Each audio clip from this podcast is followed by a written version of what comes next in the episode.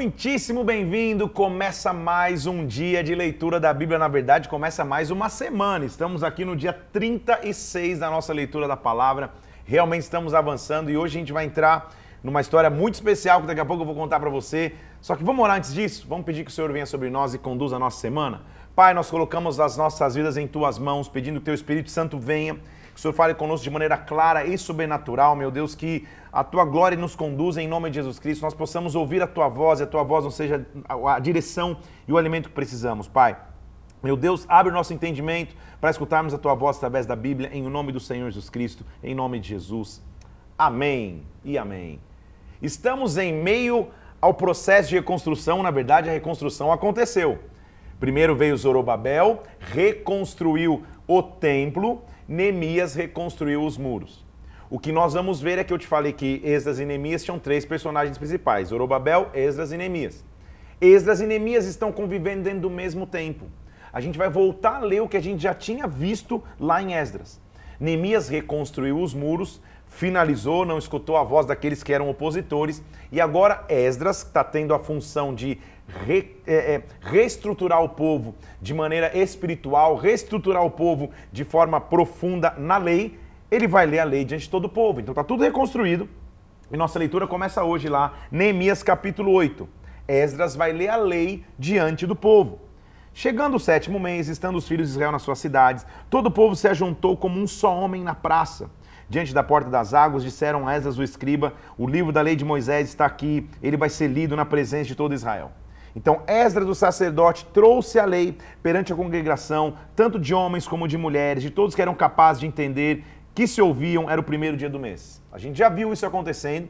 Esdras chegou e começou a ler a lei para que toda a nação, para que todo o povo pudesse acompanhar. Versículo 3: Lê o livro diante da praça que está na fronteira da porta das águas, desde de manhã até o meio-dia, perante homens e mulheres. Esdras, escriba, estava num púlpito de madeira que fizeram para aquele fim. Então, lembra que eu te falei que Esdras ele, ele, ele era aquele que veio pedir, ou, ou não só pedir, ele veio para reestruturar a lei veio reestruturar a liturgia. Então o que, que eles fizeram? Terminou a reconstrução, Esa subiu num púlpito de madeira construído para esse fim e começou a, a ler a lei na vista de todo o povo.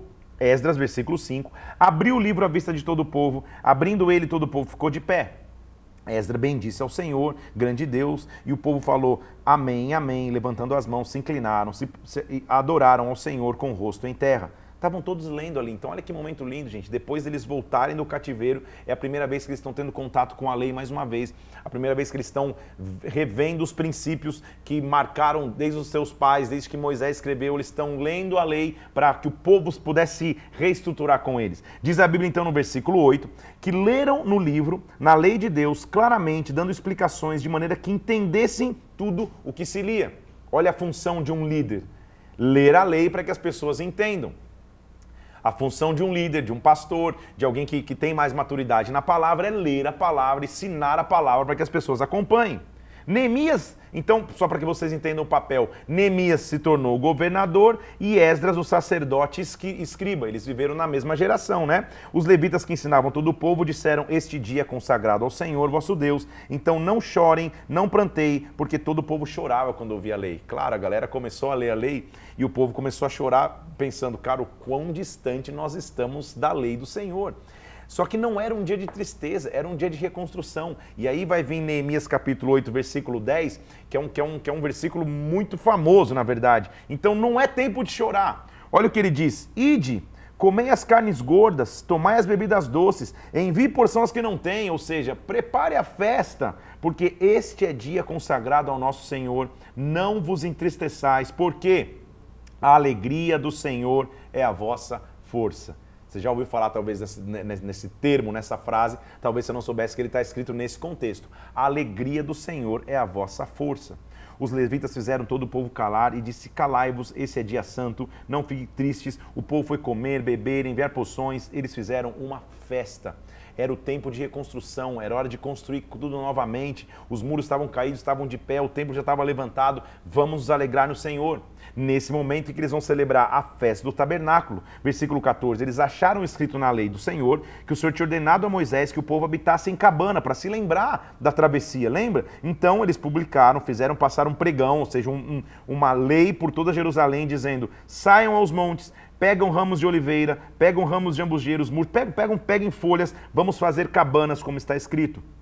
O povo saiu, pegou os ramos e prepararam cabanas para que eles pudessem habitar, e nunca Israel tinha feito isso desde os dias de Josué até aquele dia. Houve muita alegria. Esdras leu o livro da lei, celebrou e foi um momento de celebração.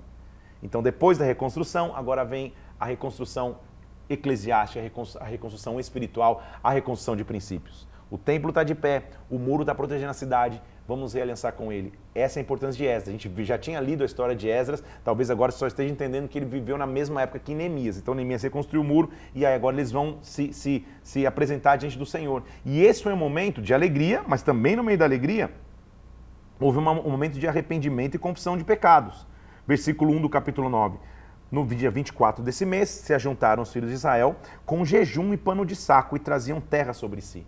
Essa é uma figura de arrependimento. Jejum, pano de saco, como se vestisse assim com, com roupas bem, bem, bem maltrapilhas, por assim dizer, que mostravam ao arrependimento e cobriram-se de terra. Os da linhagem de Israel se apartaram de todos os estranhos, se colocaram em pé, fizeram confissão de seus pecados, das iniquidades de seus pais. Leram o livro da lei do Senhor, versículo 3, fizeram confissão e adoraram ao Senhor, seu Deus vários nomes ali de quem participou disso, que disseram, versículo 5: Levantai-vos, bendizei ao Senhor vosso Deus, de eternidade em eternidade, bendito seja o nome da sua glória. Eles estão adorando ao Senhor, só tu és Senhor, tu fizeste o céu, todo o teu exército, toda a terra. É muito interessante que nas horas de alianças, de novo, que o povo vai fazer com Deus, eles sempre vão lembrar da história.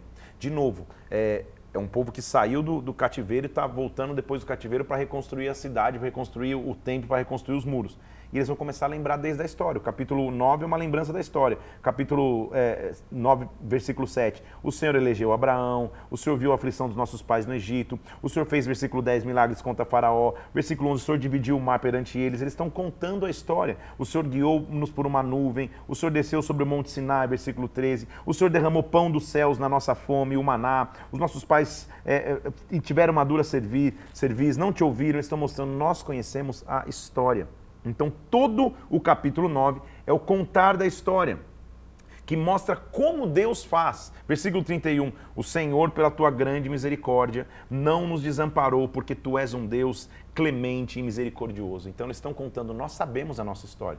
Nós sabemos que o Senhor nos escolheu desde Abraão. Nós sabemos tudo que o Senhor fez em nossas vidas e também como nós nos afastamos de Ti, mas o Senhor sempre foi para nós misericordioso. Aí eles vão para o presente, versículo 32. Agora, pois, ó Deus nosso, ó Deus grande, poderoso e temível, que guardas aliança e misericórdia, não menosprezes toda a aflição que nos sobreveio a nós, nossos reis, príncipes, sacerdotes, profetas, pais, todo o povo, desde a Síria até hoje. Tu és justo e tudo que tem vindo sobre nós, o Senhor fielmente procedeste e nós fomos perversos. Senhor, nossos reis e príncipes não guardaram a tua lei, nós sabemos que nós estamos passando. Agora o que nós pedimos, Senhor? Eis que hoje somos servos, até na terra que o Senhor deu aos nossos pais. Senhor, que sejam abundantes os produtos para os reis, que o Senhor colocou por nós nas causas, pela causa dos nossos pecados. Agora, Senhor, sobre a tua vontade, que eles não. É, deixa eu ler certinho o versículo 35 a 37 pois eles no seu reino, está falando do que aconteceu com os nossos príncipes, né? Na sua abundância não te serviram, não se converteram das suas más obras. Eis que hoje somos servos.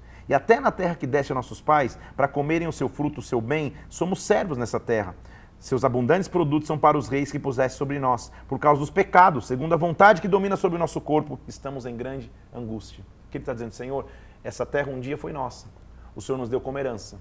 Nós reconstruímos a terra. Agora a gente é servo dentro dessa terra. Olha por nós.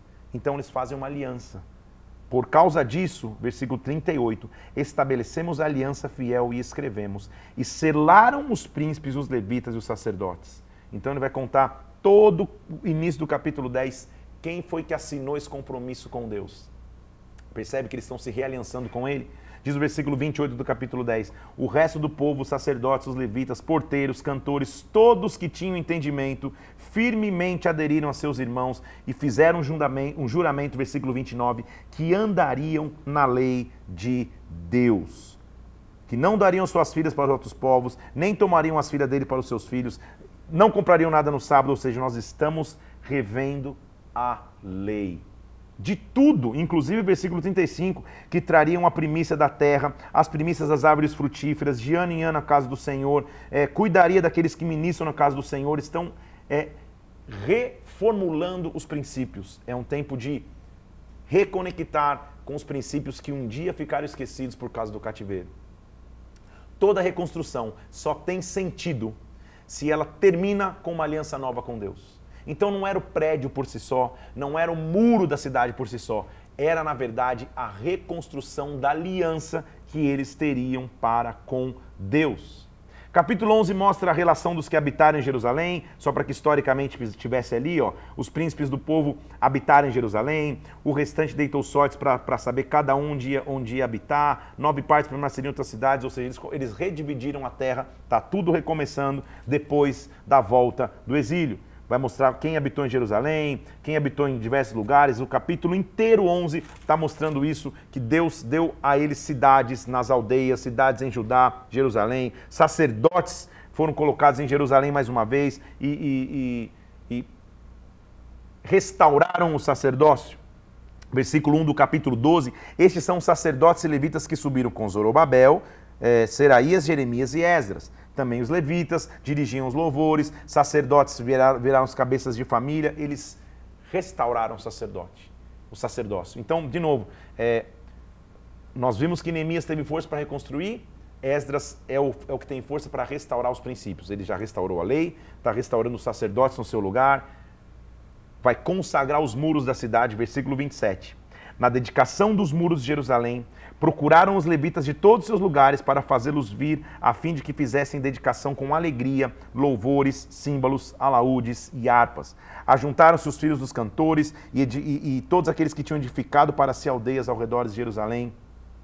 Purificaram-se, versículo 30, os sacerdotes, os levitas, purificaram o povo e as portas do muro fizeram fazer é, subir os príncipes e formaram dois grandes coros em procissão, um à direita da muralha e outro lado da porta do monturo. Eles estão reconsagrando.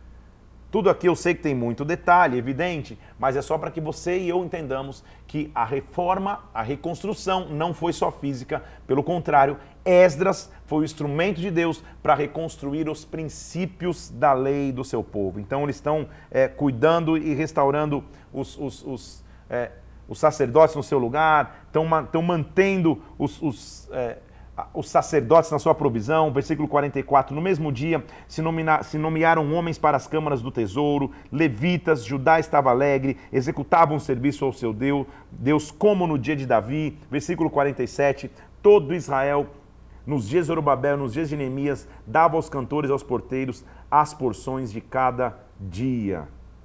Ok? Agora quero te chamar a atenção para um negócio aqui. Você lembra que um opositor se chamava Tobias? Era um cara que quis parar a construção, ficava distraindo Neemias, Neemias nunca parou. De alguma forma, esse Tobias, espertinho de qualquer jeito, foi lá e quando o templo estava pronto, foi morar no templo, foi se esconder no templo. Olha o versículo 1 do capítulo 13. Naquele dia, se leu para o povo no livro de Moisés e se achou escrito que os amonitas e moabitas não podiam estar na congregação de Deus.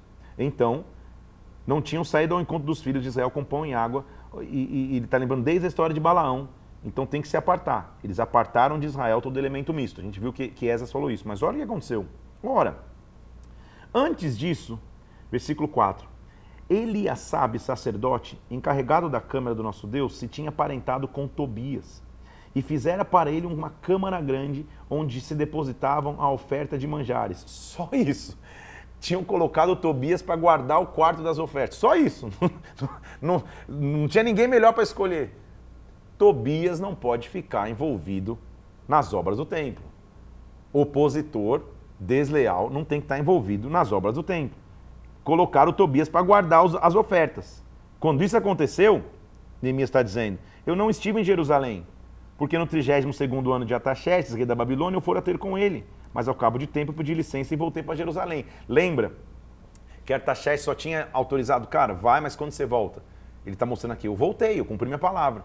Nesse intervalo que Neemias voltou para estar com Artaxerxes, o Tobias foi lá e, e fizeram um quartinho para ele, para ele ser o administrador das ofertas. Belo discernimento da galera.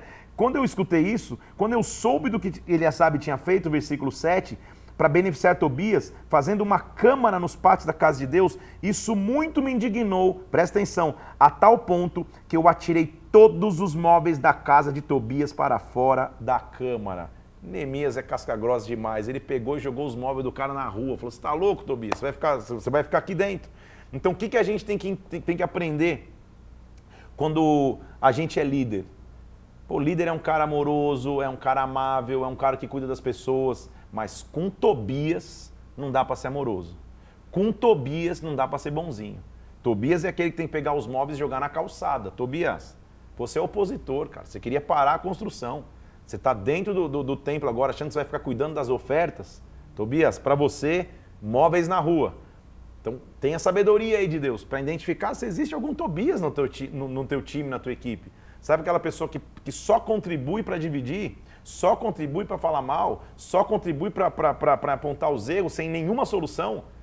Será que não é um Tobias? Será que tem que pegar os móveis dele e falar, Tobias, chega, né? Você está querendo ocupar o melhor lugar da casa? Não. Foi o que Neemias fez. Então, eu ordenei, versículo 9, que se purificassem as câmaras, tornei a trazer os utensílios da casa de Deus com ofertas de manjares e incenso. Tipo, Tobias, área. Versículo 10, também soube que os quinhões dos levitas não se lidavam. Ou seja, uma saidinha para ele voltar para Artaxerxes. Tobias foi morar dentro do templo e que coincidência, né? Ele cuidava das ofertas. E que coincidência que diz que a parte dos levitas não estava sendo dado para eles. Então o, o Tobias sentou lá e, e, as ofertas ele deixou de distribuir. De maneira que os levitas e os cantores que faziam serviço tinham fugido cada um para o seu campo. Ou seja, eles deixaram de receber, cada um fugiu. Então eu contendi com os magistrados e disse: Por que, que está desamparada a casa de Deus? Reúna novamente os levitas e cantores e restitua-os aos seus postos. Então todo Judá trouxe dízimos do cereal, do vinho, do azeite aos depósitos e para os tesoureiros, por Selemias, sacerdote, Zadok como escrivão, dentre os levitas, ele restituiu pessoas certas dentro de cada cargo. Um verdadeiro líder sabe colocar as pessoas nos seus cargos certos. Cuidado com os Tobias, hein? Não marca ninguém aí, pelo amor de Deus, não comenta ninguém. Só ora, só ora a respeito dos Tobias que de repente aparece. Então, eu falei, por isso, meu Deus, por, por aquilo que eu fiz, olha como ele tem a, a chance de clamar. Lembra-te de mim e não apague a tua bondade que eu fiz à casa do meu Deus e para o seu serviço. Um dos últimos princípios que ele vai restaurar é o princípio do sábado. Naqueles dias eu vi que em Judá se pisavam lagares no sábado. Lembra que havia uma, uma, uma direção clara que no sábado não podia se trabalhar? O sábado era um descanso em Deus. Então quem trabalhava no sábado, na verdade, mostrava que não dependia de Deus naquela época. Jesus hoje é o nosso sábado, tá? Mas então eu vi que habitavam tírios, que, que traziam peixes, mercadorias, ou seja, estava sendo um comércio total no sábado. No sábado estava se agindo como um dia normal, não se lembrava que Deus era o Deus cuidador de tudo. Então o que aconteceu? É, contendi com os nobres de Judá, versículo 17, e disse: Que mal é esse que estão fazendo? Profanando o sábado, o sábado, o sábado. Acaso não fizeram vossos pais assim e por isso veio mal sobre nós? Então, dando já sombra às portas de Jerusalém, antes do sábado, ordenei que as portas se fechem e que não tenha comércio nenhum de sábado. Neemias está nos mostrando aqui, gente, uma característica muito importante de qualquer líder. Líder tem que saber confrontar o erro. Você pode ser, e tem que ser, o líder tem que ser um cara simpático, agradável, legal, tudo ótimo. Mas viu o erro, tem que confrontar. Viu Tobias administrando os tesouros reais? Opa, móvel do Tobias na rua. Viu os magistrados deixando de distribuir o quinhão dos levitas? Pode trazer de volta, vamos redistribuir de novo. Viu o sábado sendo esquecido e desprezado e o povo vivendo como se não dependesse de Deus, pode acertar esse princípio. Neemias se levanta como um, um, um, governador que estabelece princípios adequados. Também o que ele percebe. Lembra que Esdras já tinha percebido isso? No capítulo é, 13, versículo 23? Naqueles dias, os judeus tinham se casado com outras mulheres de outros povos, as doditas, amonitas, moabitas. Os filhos dele falavam meio asdodita, meio judaico, ou seja, estava é, é, totalmente uma mistura. Os filhos já estavam falando dois idiomas. Então, versículo 25: Eu contendi com eles, os amaldiçoei. Ele é demais. Espanquei a um deles, lhes arranquei os cabelos. Gente, isso é aquela época, hein? Não vai entrar numa reunião de ministério aí tirando o scalp dos povos. Tem uns que dá vontade, mas não faz isso. O que, o, que Neemias estava dizendo é, cara, vocês vão ficar nessa fanfarronice aí, ele dá uma surra nos caras e diz assim, vocês não vão dar mais as vossas filhas aos seus filhos, não vão tomar as suas filhas nem seus filhos. Não foi nisso que pecou Salomão? Então, as mulheres estrangeiras foi o que fez eu cair em pecado. O que, que a gente tem que extrair aqui? Você percebe a veemência que ele tem de fazer as coisas corretas, mas que ele não tem medo de confrontar?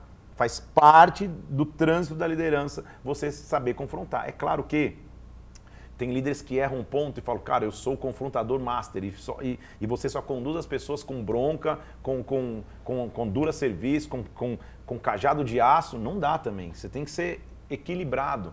Mas você não pode deixar de confrontar. Numa casa onde não há confronto, cada um faz o que quer. Então o que Neemias está fazendo é, cara, é, vocês vão voltar a distribuir a porção dos levitas, vocês vão voltar a, a cuidar do sábado.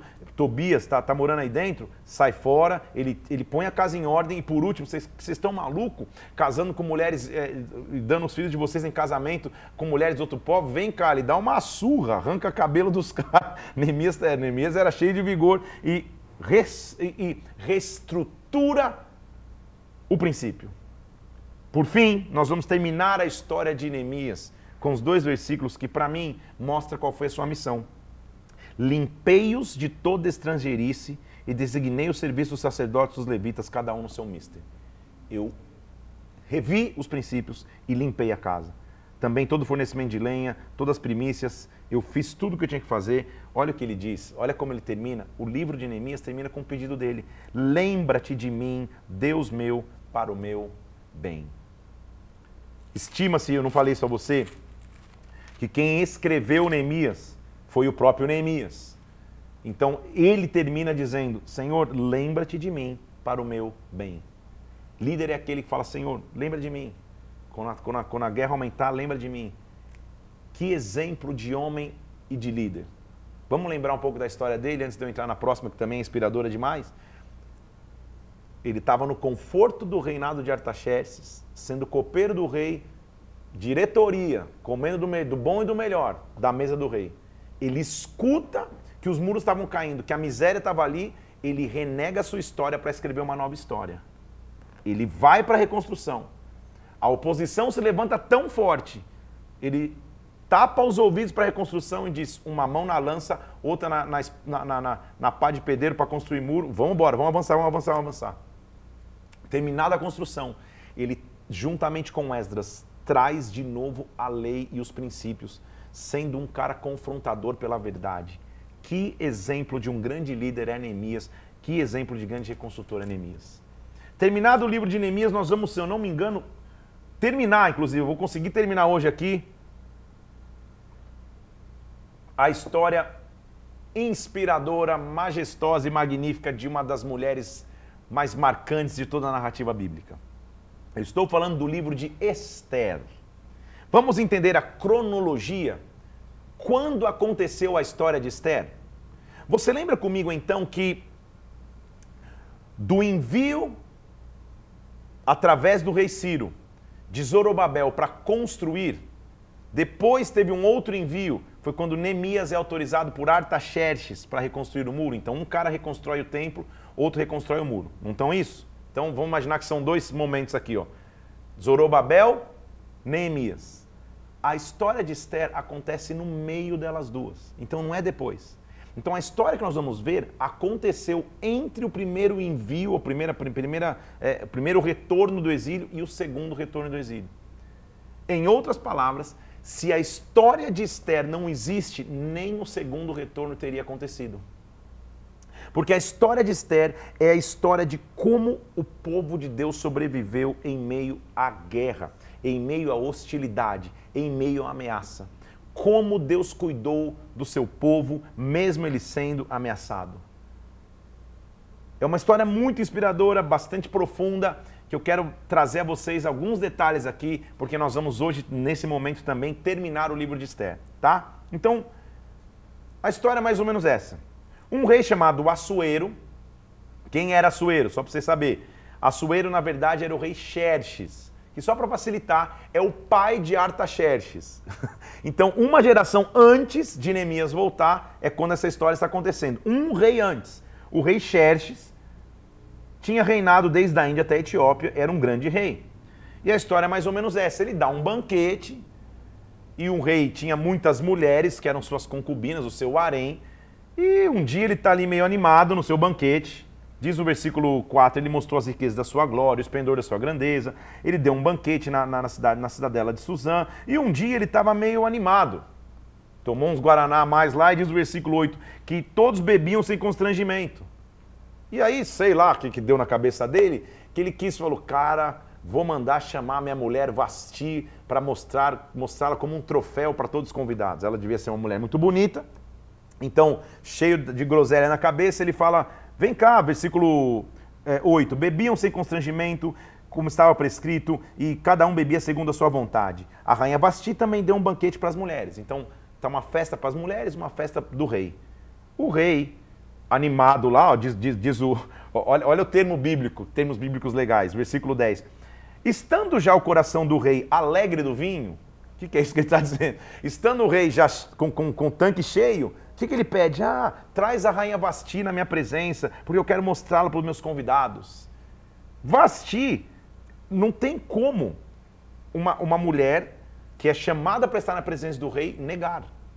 Seja ela quem for. Ela é rainha, mas ela tem que obedecer de imediato. Quando isso aconteceu, Vasti falou, versículo 12: Eu não vou uma treta lá de casal, não vou, ele bebeu demais, quer mostrar de, de, de troféu, seja o que for. Quando o Vasti se nega, o rei consulta os sábios e fala assim, cara, o que, que eu tenho que fazer? E os sábios falam para ele, cara, a rainha Vasti, versículo 16, ela não só ofendeu o rei, ela ofendeu todos os príncipes, todas as províncias que eram rei Assuero. A notícia vai vazar, que ela se negou e aí vai ser um, um efeito dominó. Todas as mulheres vão desprezar seu marido. Então, o rei Assuero mandou trazer a rainha Vasti na sua presença e ela não foi. Como assim? Então, o que, que o rei falou? Se for bem ao rei, eles indicaram para o rei, versículo 19, que se promogue algo e não possa se revogar, que Vasti jamais entrará na presença do rei Assuero e o rei vai dar o reino a outra melhor do que ela. O conselho pareceu bem para o rei e para os príncipes. Então, de uma situação de crise, Deus vai criar uma oportunidade. A rainha negou para ver Assuero, os sábios falaram, cara, vai ficar mal para você aí, rei. Você foi humilhado publicamente, a mulherada vai começar todo mundo a negar seus maridos, faz alguma coisa. Então ele dá um decreto, nunca mais ela vai entrar na minha presença. Eu vou levantar uma outra rainha no lugar dela. Quando isso aconteceu, versículo 1 do capítulo 2, e já apaziguado o furor do rei Assuero, ele lembrou-se de Vasti e do que ele tinha decretado com ela.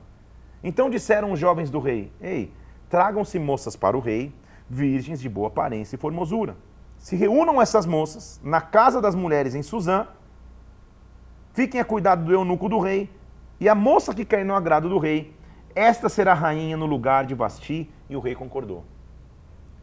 Primeiro reality show da história. Vamos escolher a nova rainha. Pega no reino todo aí mulheres virgens, bonitas e formosas.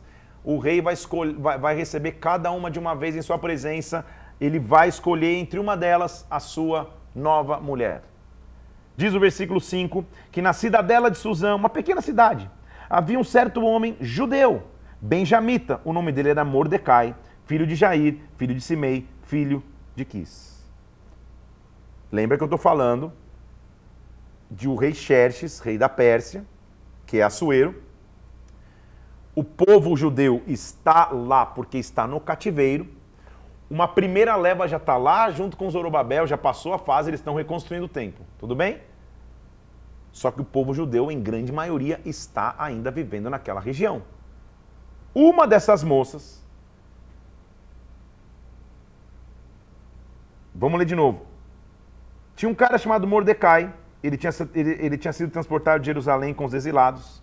Ele fazia parte dos cativos, mas ele era judeu. Ele, versículo 7, tinha criado uma mulher chamada Radassa, que na verdade o nome dela é Esther, filha de seu tio. Não tinha pai, não tinha mãe, era jovem e bela. Então ela era meio que prima, né? E às vezes os, os, os, as nomenclaturas e as, os relacionamentos familiares se confundem. Algumas pessoas dizem que ele era tio dela, outros primo, ele era filho do tio, primo. Esther, então, é uma jovem bela, de boa aparência. Mordecai tinha criado ela como se fosse filha. Quando ele escuta essa notícia que o rei tinha mandado um, um, um, um decreto para que moças pudessem se candidatar ao cargo de nova rainha, levaram também Esther à casa do rei, sob os cuidados daquele eunuco para guardar as mulheres. A moça pareceu-lhe formosa, alcançou favor perante ele, e ele se apressou a dar para ela, versículo 9, ungüentos, alimentos, sete jovens escolhidas estavam lá nos melhores aposentos da casa das mulheres. Esther não havia declarado ser judia, porque Mordecai, de acordo com o versículo 10, tinha falado para ela não declarar nada. Era uma estratégia. Ninguém sabia o que ia acontecer, mas Deus nunca perde o controle da história. Então tá lá Esther nesse reality show. Ela é uma das meninas. Ela era formosa, recebe até favor do, do eunuco lá, que deu para ela vários perfumes, vários unguentos para ela se preparar. Quando chegava o prazo de cada moça vir ao rei, olha que, olha que tratamento de beleza, hein, gente? Capítulo é, 2, versículo 12 elas eram tratadas, segundo as prescrições para as mulheres, por 12 meses. Pensa num spa de beleza. Elas passavam seis meses com óleo de mirra, seis meses com especiarias e com perfumes entre as mulheres. Doze meses, pensa numa chapinha, pensa num creme, doze meses para se preparar. Então a jovem ia para o rei. E ela se dava o que desejasse para levar consigo a casa das mulheres. Então ela estava toda cheia de, de de cremes, de não sei o quê, 12 meses de tratamento, vamos para casa do rei e ela escolhia o que quisesse, joias, vestidos e tudo mais. À tarde ela entrava, pela manhã se tornava a segunda casa das mulheres e etc. E, e ela não tornava mais ao rei, a não ser que o rei desejasse e ela fosse chamada pelo nome. Tá bom? Então era, a, a escolha era mais ou menos essa. O rei tinha, tinha sete moças lá, oito, sete moças é, esperando o dia de visitar o rei podia escolher o que quisesse, joias, perfumes, para visitar o rei. Se o rei se agradasse, o rei voltaria a ver, ela seria a nova rainha, ou então ela nunca mais veria o rei. Esther está no meio desse bolo, versículo 15. Filha de Abiail, tio de Mordecai, que tomara por filha, chegou a vez dela ir para o rei. Esther, ela foi diante do rei, e Esther alcançou o favor de todos o que a viam. Deixa eu ler para você o versículo to todo, versículo 15. Esther, quando lhe chegou a vez de ir ao rei, nada pediu além do que disse Egai, eunuco do rei, guarda das mulheres, e Esther alcançou o favor de todos aqueles que o viam. A essência de Esther era a simplicidade. Percebe que ela tinha à sua disposição tudo, joias, vestidos, tudo, mas ela falou, cara, não quero nada, daquilo que você já me deu está ótimo, eu vou assim mesmo. A simplicidade é a essência, fazer um paralelo aqui. O esporte eu gosto de jogar é tênis, né? Quando você vai jogar tênis contra um adversário, tem cara que chega lá que acha que o cara levou um banho de loja antes de ir, de, de ir pro jogo. Chega lá com tênis branquinho, zerado, meia nova, 200 raquete. Meu Deus, você olha pro cara, munhequeira nova, assim, meu Deus, esse aí deve ser o Roger Federer. Chega lá, o cara não joga nada. Aí daqui a pouco chega um cara com uma sacolinha de mercado, uma raquetinha velha, esse cara destrói todo mundo. Porque não é a aparência exterior, é o que você carrega, é o que Esther está fazendo. Esther está chegando falando assim, cara, não preciso de nada, eu só vou. E disse quando ela foi levada ao rei Assuero, versículo 16, o rei, versículo 17, amou a Esther mais do que todas as mulheres e ela alcançou perante ele favor. O rei colocou na sua cabeça a coroa real e a tornou rainha em lugar de Vasti. O rei deu um grande banquete e era o banquete de Esther. Mordecai estava sentado à porta do rei e Esther não tinha declarado nada qual era a sua linhagem. Que bênção, hein?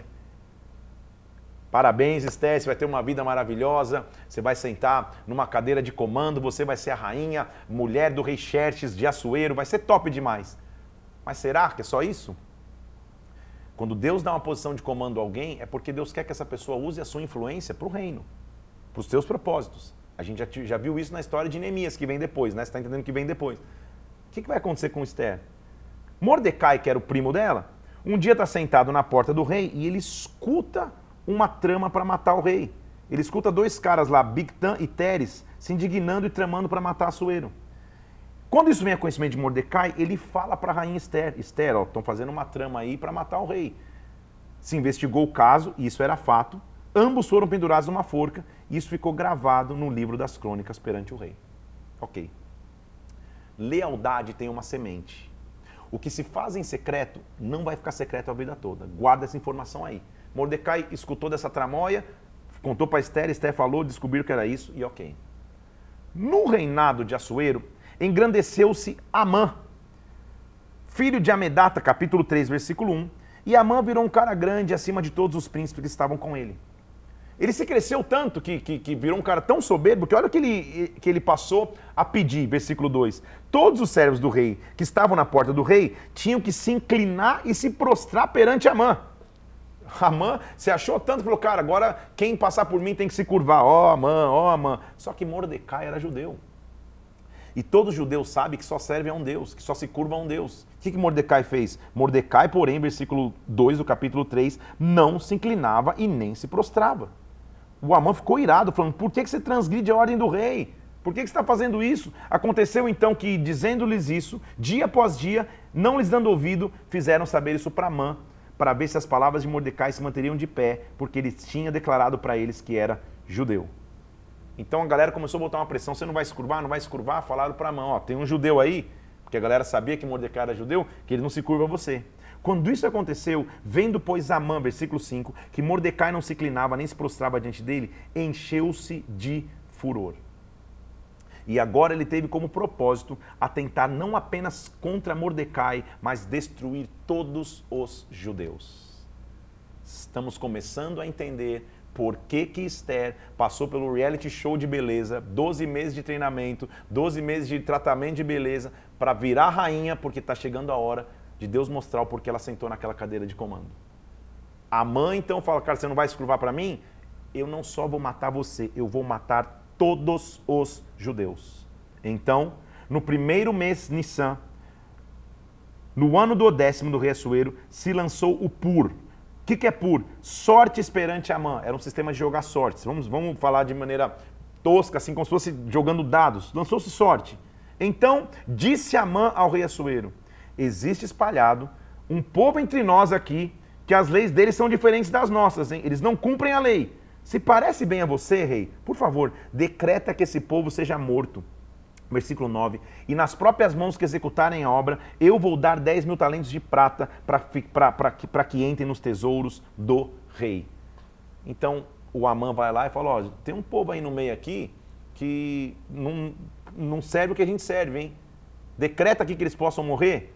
Então o rei tirou da mão seu anel, deu a Amã e falou: Esta prata seja tua, como também esse povo, faz o que você quiser deles, faz o que for do seu agrado.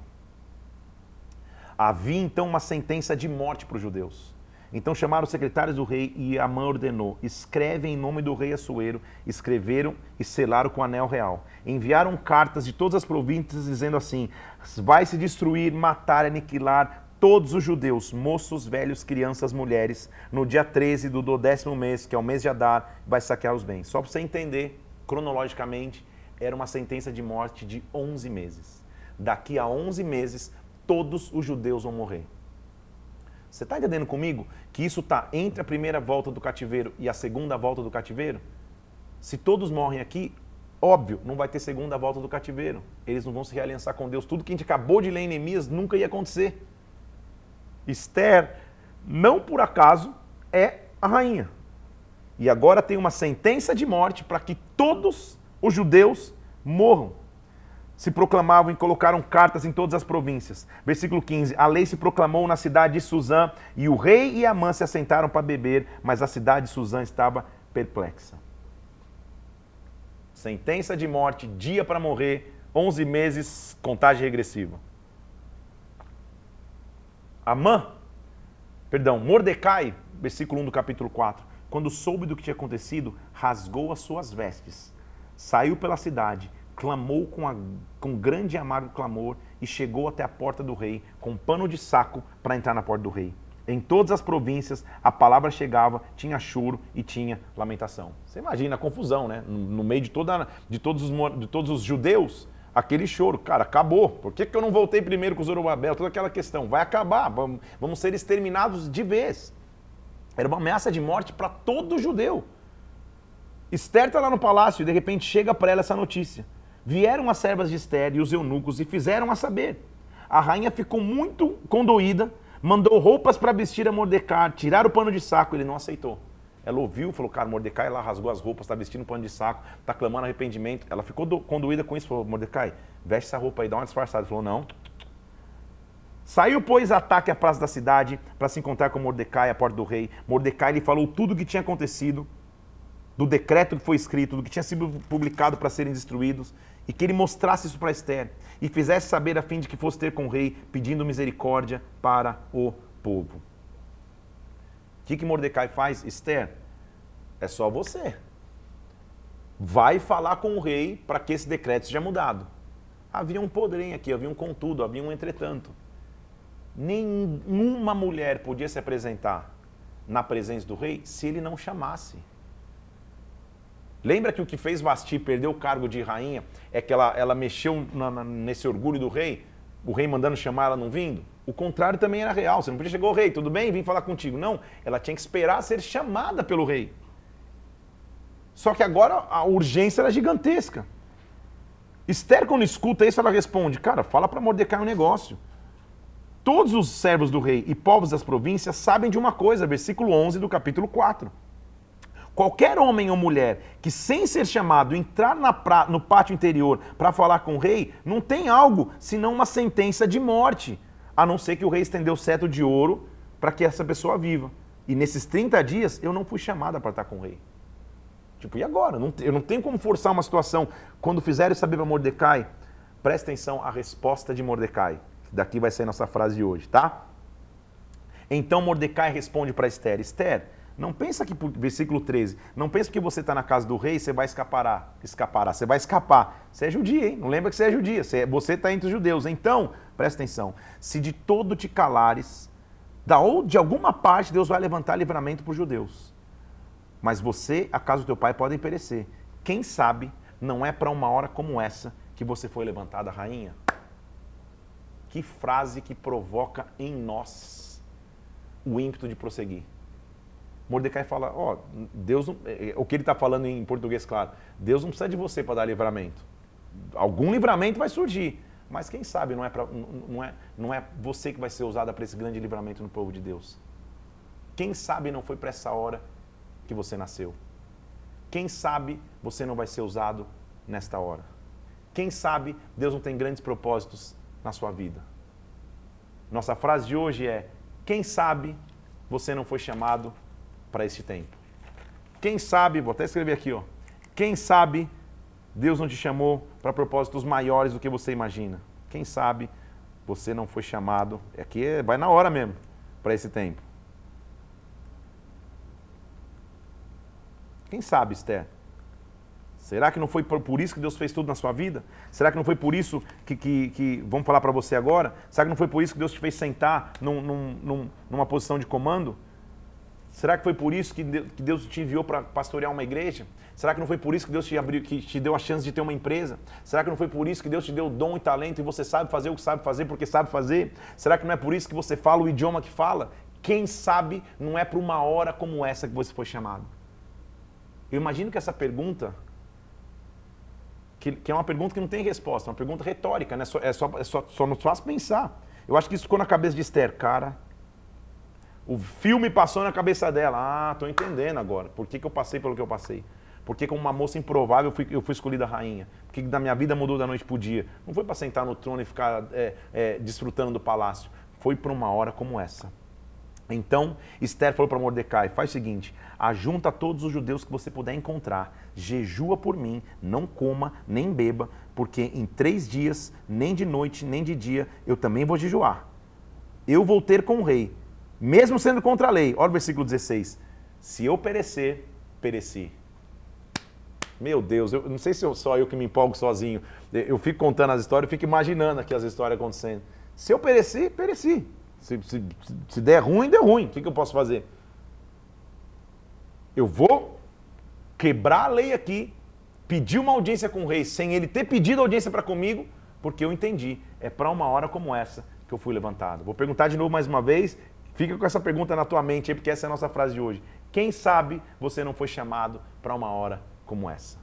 Para um tempo como esse? Quem sabe você não foi chamado para um tempo como esse? Essa foi a pergunta que Esther ouviu. Essa é a pergunta que você tem que ouvir. Você não nasceu na cidade que nasceu, não mora na cidade que mora, não nasceu no país que nasceu, não mora no país onde mora à toa. Quem sabe não é para um momento como esse que Deus te chamou. Quem sabe não é para essa geração que Deus te chamou. Levante-se, tome a tua posição, tome o teu lugar. É o que Mordecai estava falando para Esther. Esther, é com você. Esther fala, tá bom, eu vou. Só jejua, hein? Ora por mim aí. Se eu perecer, se eu perecer, pereci. Então Mordecai foi e fez segundo tudo que tinha ordenado. Ou seja, vamos jejuar, gente, vamos nos preparar para audiência de Esther com o rei. Capítulo 5, versículo 1, ao terceiro dia, de novo, só isso aqui já tem uma revelação, né? São três dias de preparo, três dias, eu já te falei aqui que é a figura bíblica de ressurreição. Ao terceiro dia, Esté se aprontou com seus trajes reais e o rei estava sentado no seu trono real, na porta da residência. O relógio está tá andando. O decreto está assinado pelo rei. Né? Amã fez o decreto, selou, com, selou lá com, com, com o anel do rei, de que todo judeu vai morrer ela chega na presença do rei. E diz o versículo 2: Quando o rei viu a rainha Esther parada no pátio, presta atenção, alcançou ela favor perante ele, ele estendeu para ela o cetro. Geração como de Esther é geração que, quando se levanta, recebe de Deus favor. O rei poderia te dizer para ela: O que você está fazendo aqui? Tá, que, que, que desonra essa está vindo sem eu te chamar? Ele poderia mandar matá-la, mas ele estende o cetro só porque ela se levantou. Só que já é forte. E ele fala: qual que é a tua petição? Vê se o rei estava apaixonado. Até metade do reino te dou se você quiser. O que, que você quer? Olha como ela tem estratégia. Ela diz: Olha, rei, se parece bem a você, venha você e venha a Amã também. Fazer um banquete, um jantarzinho, oferecer um jantar para ali. Você sabe quem é o Amã, né? É o cara que fez o decreto para matar os judeus. Vem, traz Amã para a gente ter um jantar. O rei falou: Tá bom. É, qual é a tua petição? Então, vamos ler de novo. Então o rei falou: tá bom, Manda chamar Amã com pressa, versículo 5, para que a gente atenda o desejo de Esther. Vindo, pois, o rei e Amã no meio do banquete, estavam comendo, o rei falou, e aí, qual que é a tua petição? O que, que pode se dar? O que, que você deseja? Eu te dou até metade do reino. Ela falou, ah, não, vamos para o seguinte, a minha petição, meu desejo é o seguinte, se eu tenho favor do rei, versículo 8, se bem parecer a você, se cumpre o, o, o e, e cumprir o meu desejo, vem mais uma vez com um Amã para um banquete que eu vou preparar amanhã. Ela foi só, só é, aguçando a curiosidade do rei. Vamos ver amanhã. Amanhã eu te conto. Então, versículo 9: Saiu Amã naquele dia alegre, de bom ânimo, quando ele viu Mordecai na porta do rei, que não tinha se levantado nem se movido diante dele, se encheu de furor contra Mordecai. Mordecai estava lá intercedendo, orando, e Esther só na estratégia, sondando o coração do rei, chamando Amã. Amã todo feliz, quando ele vê Mordecai, ele falou, opa, Amã porém se conteve e foi para casa. Mandou vir seus amigos e Zera e sua mulher. Contou-lhe Amã as glórias, as riquezas, tudo que ele tinha. Disse mais Amã, poxa, até a rainha Esther não convidou ninguém para o banquete com o rei, senão eu. Nossa, eu sou o cara. Amã estava achando que esse cara sou eu. Porém, isso não me satisfaz. Quando eu passo, vejo Mordecai na porta, me dá um, um, uma ira. Então a mulher dele falou: faz o seguinte, cara, faz uma forca. Prepara uma, uma forca alta de 50 côvados e pela manhã enforca Mordecai. A sugestão foi bem aceita por Amã e ele mandou: constrói a forca. O negócio está apertando, hein? Mordecai já está agora com a sentença de morte, antes mesmo de todos os judeus morrerem, já tem uma forca preparada para ele. Esther está preparando mais um jantar. Prepare-se para o sobrenatural. Prepare-se para o que Deus vai fazer nessa história. Prepare-se para o que Ele vai derramar. Faltam 10 minutinhos para gente terminar aí, mas vem comigo. Entre um jantar e outro, olha o que acontece. Gente do céu, essa história é profunda, né? Dá vontade de pregar. Na verdade, estou pregando sobre ela. Naquela mesma noite, o rei não conseguiu dormir. O rei perdeu o sono. Deu uma insônia no rei. Então ele mandou trazer o livro dos feitos memoráveis. Tipo, cara, já que eu estou sem sono, traz um livro aí para eu ler.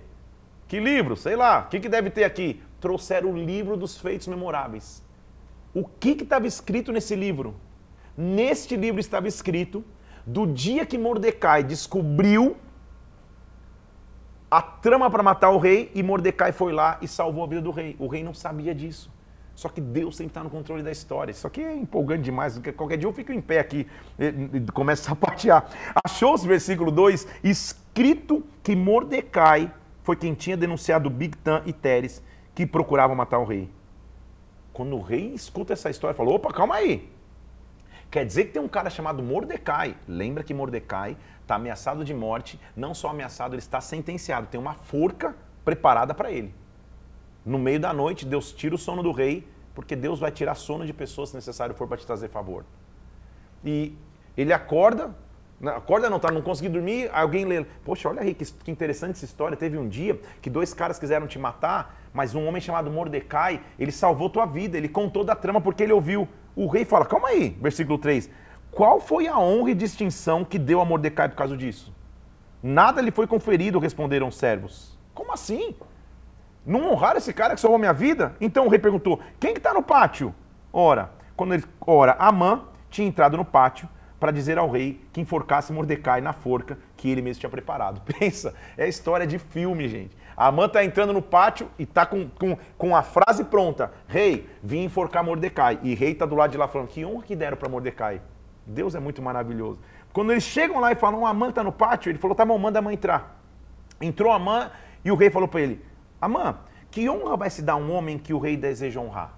Eu quero honrar um cara, que honra? Me sugere uma honra. Amã falou: Ah, de quem se agradaria o rei mais do que eu? Esse Amã era muito emocionado, né? Primeiro ele estava falando, eu fui, eu fui o primeiro convidado, Esther deve, deve me respeitar demais, eu fui o único convidado. Aí o Amã chega lá, todo cheio de, pom, de pompa, o rei fala, cara, o que, que eu posso fazer por um cara que eu devo honrar? A Amã pensa, nossa, chegou a minha vez, agora eu se consagro, ele deve ter pensado, porque agora é comigo, agora vai. Olha o que acontece, o rei falou, ah, não sei, né? Um cara que você quer honrar, que ele deve estar pensando que é ele, tragam-se as vestes reais, sente esse cara no cavalo que o rei costuma andar, que se entregue as vestes, o cavalo aos mais nobres príncipes. Assim deve ser feito com um cara que tem que ser honrado. Amã falou, pô, agora, vai, agora vou ser honrado demais. Então, disse o rei para Amã, faz o seguinte então, apressa-te, pega essas vestes, pega o cavalo e faz, versículo 10, faz assim para com o judeu Mordecai, que está sentado na porta do rei, não omita tudo que eu te disse. Oh, no, oh, no, no, no. Amã tá vindo para levar o cara para a forca e tá tendo que escutar o rei falar, cara, que sugestão top. Calma aí. O, o mesmo cara que preparou a forca está sendo obrigado para preparar a honra. Já parou para pensar na profundidade disso? O mesmo cara que queria acabar com Mordecai, agora ele está tendo que engolir a seco porque o rei mandou. Hum, manda pegar o cavalo do rei. Eu que sugeri essa honra. Manda pegar as vestes do rei, porque eu tenho que, que honrar Mordecai. Amã pegou as vestes, vestiu a Mordecai. Meu Deus, isso é sensacional, versículo 11. Assim se faz ao homem que o rei quer honrar. Depois disso, presta atenção, Mordecai voltou para a porta do rei. Amã voltou correndo para casa com a cabeça coberta de vergonha. Meu Deus do céu. Dois, dois comportamentos importantes. Primeiro, Mordecai volta para o lugar dele de oração. Ele não se ilude lá que está usando veste de rei. Não, não, não. Não fica tirando sarro de Amã. Ele volta para o lugar dele de oração. Amã volta para casa chorando. E a mulher dele falou: Cara, se Mordecai perante qual é, é, contou a sua mulher, ah, o que aconteceu, que vergonha. E a sua mulher e os seus sábios disseram: Se Mordecai, perante o qual já começasse a cair, da descendência de judeus, ele não vai prevalecer, fica tranquilo, ele vai cair, tá tudo certo, fica tranquilo. Então, chega o dia da segunda janta. Capítulo 7, o rei Amã foi beber com a rainha Esther, ele falou: O que, que você pede? Aí ela começa a contar a história. Rei, deixa eu te contar uma coisa. Eu quero te falar da vida do meu povo. Até agora ela não tinha dito que ela era judia. Havia uma estratégia em saber guardar para o tempo certo as informações. Não saia contando tudo de uma vez. Ela fala: O meu povo está passando uma coisa. Ela conta a história. A gente foi vendido, versículo 4. Eu e o meu povo querem nos destruir, querem nos matar, querem nos aniquilar de vez, querem acabar comigo. Fizeram um decreto para matar o meu povo. E o rei fala: Quem que é esse cara que, que fez um decreto maluco como esse? Aí ela, olha, ela responde: Respondeu Esther: O adversário e o meu inimigo é este mal Amã. Pensa, Amã está na janta, até engasgou com a farofa, mas pensa, Amã está na frente dela. E agora? Meu Deus do céu. O rei, no seu furor, se levantou do banquete, passou para o jardim do palácio e Amã ficou por rogar a sua vida para a rainha Esther. Percebe como a, a, a moeda virou aí, gente? A Amã está lá, pelo amor de Deus, Esther, não me perdoa, tal, tal, tal. Quando o rei voltou do palácio para a casa do banquete, a tinha caído sobre o divã que se achava Esther e o rei falou: Ei, o que está acontecendo? Está querendo abusar da rainha? O rei, o rei só piora para. Para Amã, cobriram o rosto de Amã. Presta atenção. Olha o que acontece no versículo 10. Enforcaram Amã na forca que ele tinha preparado para Mordecai. Nada como um dia após o outro, né? Mordecai só teve uma posição: eu vou ficar perto do palácio clamando. Ele foi sentado no, no, no cavalo do rei, vestindo o veste do rei. A, a forca estava sendo construída lá. O mesmo cara que fez a forca foi enforcado na mesma forca que ele mandou fazer, porque Deus é um Deus de amor. Vou correr aqui para terminar, faltam cinco minutos e eu, quero, eu vou terminar o livro de Esther hoje. Naquele mesmo dia, o rei deu, deu à rainha o seguinte decreto. Naquele mesmo dia, o rei Assuero falou com a rainha Esther e para a casa de Amã, para os inimigos dos judeus, dizendo a seguinte coisa: Eu tirei o meu anel, que eu tinha tomado Amã, dê para Mordecai. Esther colocou Mordecai como superintendente da casa de Amã. Meu Deus do céu. Esther perante o rei se lançou aos seus pés com lágrimas e implorou: revogue a maldade de Amã. E o rei, eh, ela disse: parecer bem ao rei, se eu tenho favor de ti, que se revogue esse decreto concebido por Amã, porque como que eu vou ver o mal vindo sobre o meu povo? Como que eu vou ficar tranquilo se minha paretela está sendo destruída? Então o rei Assuero disse, versículo 7, é, ao judeu Mordecai, Eis que Esther a casa de, eis que dei a Esther a casa de Amã, eles penduraram numa forca porque ele tinha tentado matar os judeus. Faz o seguinte, escreva aos judeus, como bem vos parecer, em nome do rei, sela com anel, ou seja, muda o decreto. E que decreto fizeram? Ele escreveu uma carta, versículo 10, em nome do rei Assuero, e nelas, versículo 11, o rei concedia aos judeus que se reunissem e se disputassem para defender a sua vida, para destruir, aniquilar de vez por todas qualquer força armada que viessem contra eles. Eles foram autorizados a resistir. A carta determinava uma proclamação para todas as províncias, para todas as cidades. As mesmas cidades que haviam recebido a carta de morte, agora estão recebendo uma carta dizendo: podem resistir, eu estou mudando o decreto. Deus é capaz de mudar decretos. Oh, então, versículo 15: Mordecai saiu da presença do rei com uma veste real azul celeste e branco. Ele começa o texto com pano de saco. Quando Esther manda uma roupa para ele, fala: Não, não quero, eu vou ficar no meu pano de saco aqui. Mas ele termina a história vestido com um manto real azul celeste e branco, com uma coroa de ouro, com um manto de linho fino e púrpura. E a cidade se exultou e se alegrou.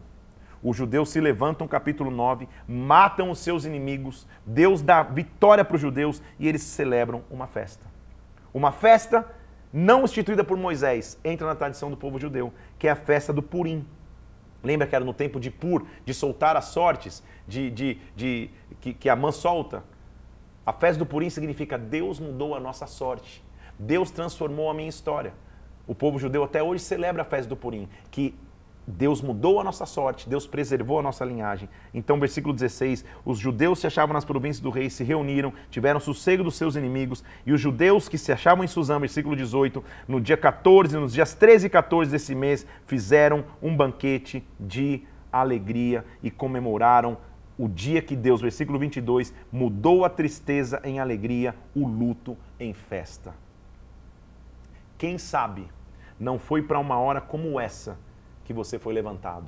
Vou ler de novo. Quem sabe não foi para este tempo que você foi chamado. Vou ler de novo a frase. Quem sabe não foi, até eu escrevi, mudei. Não foi, quem sabe você não foi chamado para este tempo? Quem sabe? O tempo de transformar a tristeza em festa, a tristeza em alegria, o luto em festa. A festa foi chamada Purim, associado ao nome de Pur, que é o lançar sortes. Deus mudou a nossa sorte. A história de Esther termina no capítulo 10, dizendo que o judeu Mordecai virou o segundo depois de Assuero, grande para com os judeus, estimado pela multidão, com prosperidade para todo o povo da sua raça. Que história inspiradora demais. Eu não sei o que você está vivendo hoje, mas eu sei que Deus pode mudar a tua sorte. Eu não sei o que você enfrenta agora, mas eu conheço um Deus que transforma tristeza em alegria. O mesmo povo que chorou de tristeza porque tinha data para morrer, agora está chorando de alegria porque Deus transformou a sua sorte. A forca que o inimigo armou para você, é nessa forca que ele, ele sozinho vai se enforcar. É isso que Deus faz quando ele transforma a nossa história. Hoje está sobrenatural aqui, virou até pregação. Quero orar por você. Quero pedir que o Espírito Santo venha sobre ti e que você entenda que, quem sabe, não foi para um momento como esse. Não foi, você não foi chamado para este tempo. Quem sabe Deus tem propósitos maiores que você imaginou para a sua própria vida. Pai, eu quero orar em nome do Senhor Jesus Cristo. Como é bom sentirmos a tua presença, como é bom confiarmos em ti, como é bom sabermos, meu Deus, que aqueles que esperam e confiam no Senhor sempre serão surpreendidos. Que o Senhor é capaz de calar o inimigo e honrar os seus filhos, meu Deus. Ai, meu Deus, que aquele que usava panos de saco pode usar vestes reais, meu Deus. Que o Senhor é um Deus que transforma a sorte. Por isso eu oro agora em nome do Senhor Jesus Cristo. Transforma a tristeza em alegria Transforma o que seria luto em festa. Muda cenários, meu Deus, mas levanta os seus filhos. Quem sabe não foi para um tempo como esse, meu Deus, que o Senhor nos chamou. Pai, nos levanta em nossa geração, nos faz transformadores para a honra e glória do teu nome, eu te peço, em nome do Senhor Jesus, em nome de Jesus. Amém e amém. Quero te pedir três coisas então. Curte e compartilhe esse vídeo. A história de Esther é sensacional, gente. E nem sei como dá para explicar a história de Esther em meia live, que eu passei meia falando de Neemias e meia falando de Esther. É sensacional essa história. Compartilha com alguém. Mostra quanto Deus pode mudar o luto em festa. Corre no meu Instagram agora, vai ter uma arte que vai estar escrito assim, ó, quem sabe você não foi chamado para este tempo? Quem sabe você não foi chamado para esse tempo? Deus tem uma missão com você muito maior do que você imagina. Escuta no Spotify durante o dia para que a gente possa crescer cada vez mais nessa plataforma e você aprenda mais sobre aquilo que Deus fez. Termina esse dia e começa, só começou nossa semana. Amanhã nós vamos entrar em Jó. Você viu que no, no, esquema de leitura aqui a gente ainda estaria em Esther. Eu preferi terminar a história de Esther para não ficar quebrado. Amanhã vamos entrar numa nova sessão da Bíblia. Esther termina os livros históricos. Nós vamos começar o livro de Jó e amanhã eu te explico o que é ele. Que Deus te abençoe, Deus te guarde. Quem sabe não foi, você não foi chamado para este tempo. Que Deus te abençoe em nome de Jesus. Um abraço, até amanhã.